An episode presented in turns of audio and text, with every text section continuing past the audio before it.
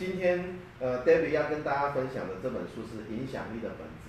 我看了一下它出版的时间哈，它竟然是在我十五岁的时候。可是我看到这本书，应该是我当兵的时候，或者说很旧很旧了。可是它里面有一些想法跟观念，真的影响了我一辈子啊！所以我把它拿出来跟大家来做个分享。好，我们开始了哈，就是这本书呢，就是卡内基啊，戴戴尔卡内基做的啊。啊，那戴尔·卡内基其实做了很多作品啊，他其实都在讲人性这个东西。所以人性呢，在历史上不管你多久啊，都是不会变的。所以当你读了几本卡内基的书之后呢，你就会有所转换啊。比如说，呃，前阵子听一个人说，这个口头禅很重要，口头禅很重要。有些人呢，开口闭口就说，啊，你神经病了，啊，你这样不对，那样不对，啊，这是口头禅。而、有些人开口闭口就怎么样？哦，你好棒啊！你说的好有道理哦。这是一个人的习惯，一个人的口头禅，可想而知，它会影响你一辈子，会影响你的人缘。好，所以卡内基呢，其实就是在讲人性啊。它里面说什么？一开始开宗明义就说了，即使像啊工程类的这个工程师呢，他的成功有百分之十五是来自知识。但是成功最大的原因是百分之八十五是他的待人的技巧，还有领导的能力。啊，里面书上有提到，当你会口才的表达的时候，啊，你就可以影响一个人、两个人，甚至更多人。啊，像演讲，我们对几个人演讲，就可以影响几个人，甚至发动战争。比如说我们的孙中山，啊，国父，还有希特勒发动二次战争，啊，这个是口才很。很好的人才能做的事情，啊，另外呢，如果以中国的面相学来讲呢，我们说官福在耳朵，官名在眉毛，官性情啊，官性在眼睛，官财在鼻子，啊，官一个人有没有食禄在嘴巴，啊，但是呢，有有书上是这样写的，官全啊，就是全部的全，是在声音的声，哇，这个是。蛮震撼的，声音的声呢，包括你的声量，你讲话的口气，啊，还有你的口才，也就是说，面相如果长得很差，但是你很会讲话，也会改变你一辈子。哦，这本书就在讲这个东西，啊，所以官全在身，有的时候我们很喜欢研究这个，因为我们是做美容的行业嘛，啊，然后书上有写，培养自信的方式就是去做不敢做的事情。啊，我想自信非常重要。当一个人有自信的时候，上次有讲过嘛？当一个人有自信的时候，他不会轻易去责备别人，甚至不会责备自己。好，OK。然后自信怎么培养呢？就是要开口。所以我们是有演讲的机会上个阶，我都希望我的这个学员可以开口。啊，他们都吓得要死，但是一次两次，通过不断的练习，就会养成一个有勇气，然后有信心，然后有热忱。然后最后呢，会转移到私底下的谈话，转移到变成，哎，我们内化了自己之后讲出来的话，啊，所以信心是需要被培养的，没有人生下来就很有信心呐，啊，那个叫臭屁，啊，所以我们要去不断的培养自己的信心，怎么做呢？刚刚有讲了，要不断练习，好，好，他写这里面还要写到，啊，演讲的能力啊是成名的捷径，刚刚说了啊，一个。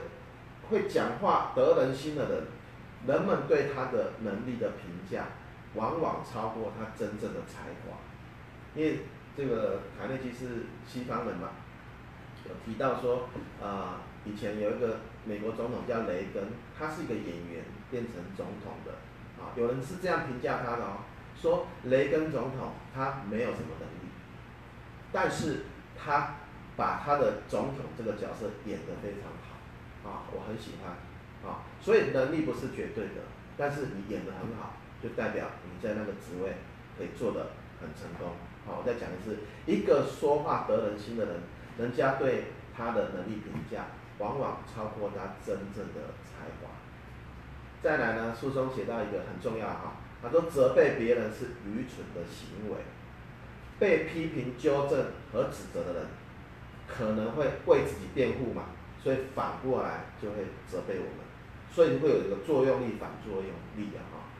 举个例子呢，林肯在从政的过程当中，他很喜欢公开的批评或者讥讽他的对手。有一次他对手受不了，就跟他提出什么？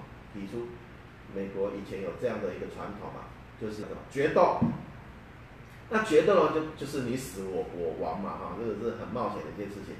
林肯因为那件事情呢，就吓了一跳。从此之后，他告诉自己不要再批评别人，啊，所以呢，他后来当上了总统。听说呢，他是美国最受欢迎的总统之一啊，因为当时他推动这个黑除掉黑人奴役制度嘛。班哲明富兰克林他也说，哈，成功的秘诀是我不说任何人的坏话，我只说每个人我所知道的一切长处。这有点难，我觉得这有点难了。等一下我们来讲哈，那个。恭维别人跟赞赏别人的区别在哪里？啊，恭维别人应该是呃不真诚的，但是赞赏应该是真诚的，有这样的区别。别担心攻击你的那些敌人，要担心恭维你的那些朋友。哇，我觉得讲的很有道理。像我们在外面啊，社团啊，吃饭啊，我们有的时候会互相赞赏啊，甚至恭维啊，有的时候听一听就好了。啊，卡莱尔，呃，这个人我不认识了。他说了，一个伟大的人，是他对待小人物的方式来表达他的伟大。啊，所以其实我很喜欢跟管理员啊，跟那个清洁打扫人员啊打哈哈。哎，从他们嘴巴流出去的这个对你的评价，其实也蛮重要，因为他们接触很多人嘛。啊，这个是不能忽略的。卡内基有个经理人叫史考勒，听说当时他是全世界这个。年收入最高的，我很喜欢。他说：“我认为我那能使员工鼓舞起来的能力，我可以鼓舞员工的能力，是我最大的资产。而使一个人发挥最大能力的方法，就是赞赏跟鼓励。好，我们不断的在讲赞赏跟鼓励，再也没有比上司的批评更能抹杀一个人的雄心。”这本书其实就是都在一直在讲，如何去赞赏你的下属，如何去赞赏你的朋友，他可以做得更好。好，那钢铁大大王呢？安祖卡内基呢，在死之前呢，有帮他的自己写了一个碑文，这个很经典的。他说呢，这里躺着的是一个知道怎么跟他那些比他更聪明的属下相处的人。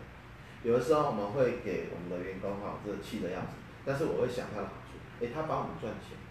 他虽然可能个性比较直，讲话比较粗，我们很生气，但是呢，啊，这句话就可以为我刚刚讲的做注解，就是我懂得如何跟他们相处，这样就可以了，啊，啊，属下为你这个赚钱卖命嘛，那有些坏习惯，你可以稍微做一个这样这样的注解。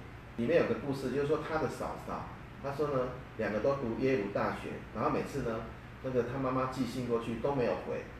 卡内基就跟他打赌哈，跟打赌一百块，我呢写一封信给那个小朋友，他们一定会回。他怎么做呢？他说呢，他就写给侄儿一封信，然后最后呢，最重点是最后，他说我付给他们各五块钱美金。结果你猜他们付这五块钱美金？没有。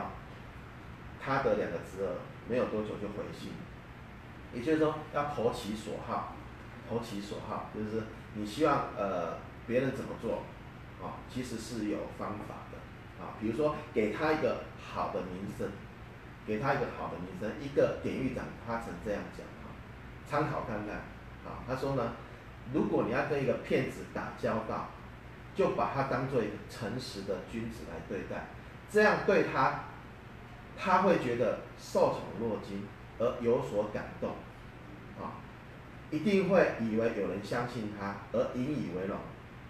给他骗给骗子一个好名声，他反而会做得很好。所以我喜欢那些，比如说我们这家店，呃，这个美容师被 不太那个店长不欣赏他，可是他就是很想要做这个行业。我们调个店，另外一个店长欣赏他的时候，他反而可以做得比之前还好很多。好，所以要一直去欣赏你的属下，这会变成一个好的循环。OK，好，还还最后来讲一个这个善用高帽子。啊，戴帮别人戴了一个高帽子，比如说我朋友是这样的哈，偶尔去吃个饭，他就会跟别人介绍说啊，这是我新竹最好的朋友，哇，这个帽子真的有够大，那我们不是他最好的朋友都不行了，好，所以呢，有的时候帮一个人戴一个高帽子，你就可以得到你想要的。那书上最后有写到婚姻的相处之道，好，呃，这个部分我就不分享了，里面也蛮有道理的。如果各位有兴趣的话，卡内基出了蛮多书的，我觉得他的书呢，来读个两三本吧，你的人生就是精彩光明的。那我今天的分享就到这边，谢谢大家，谢谢。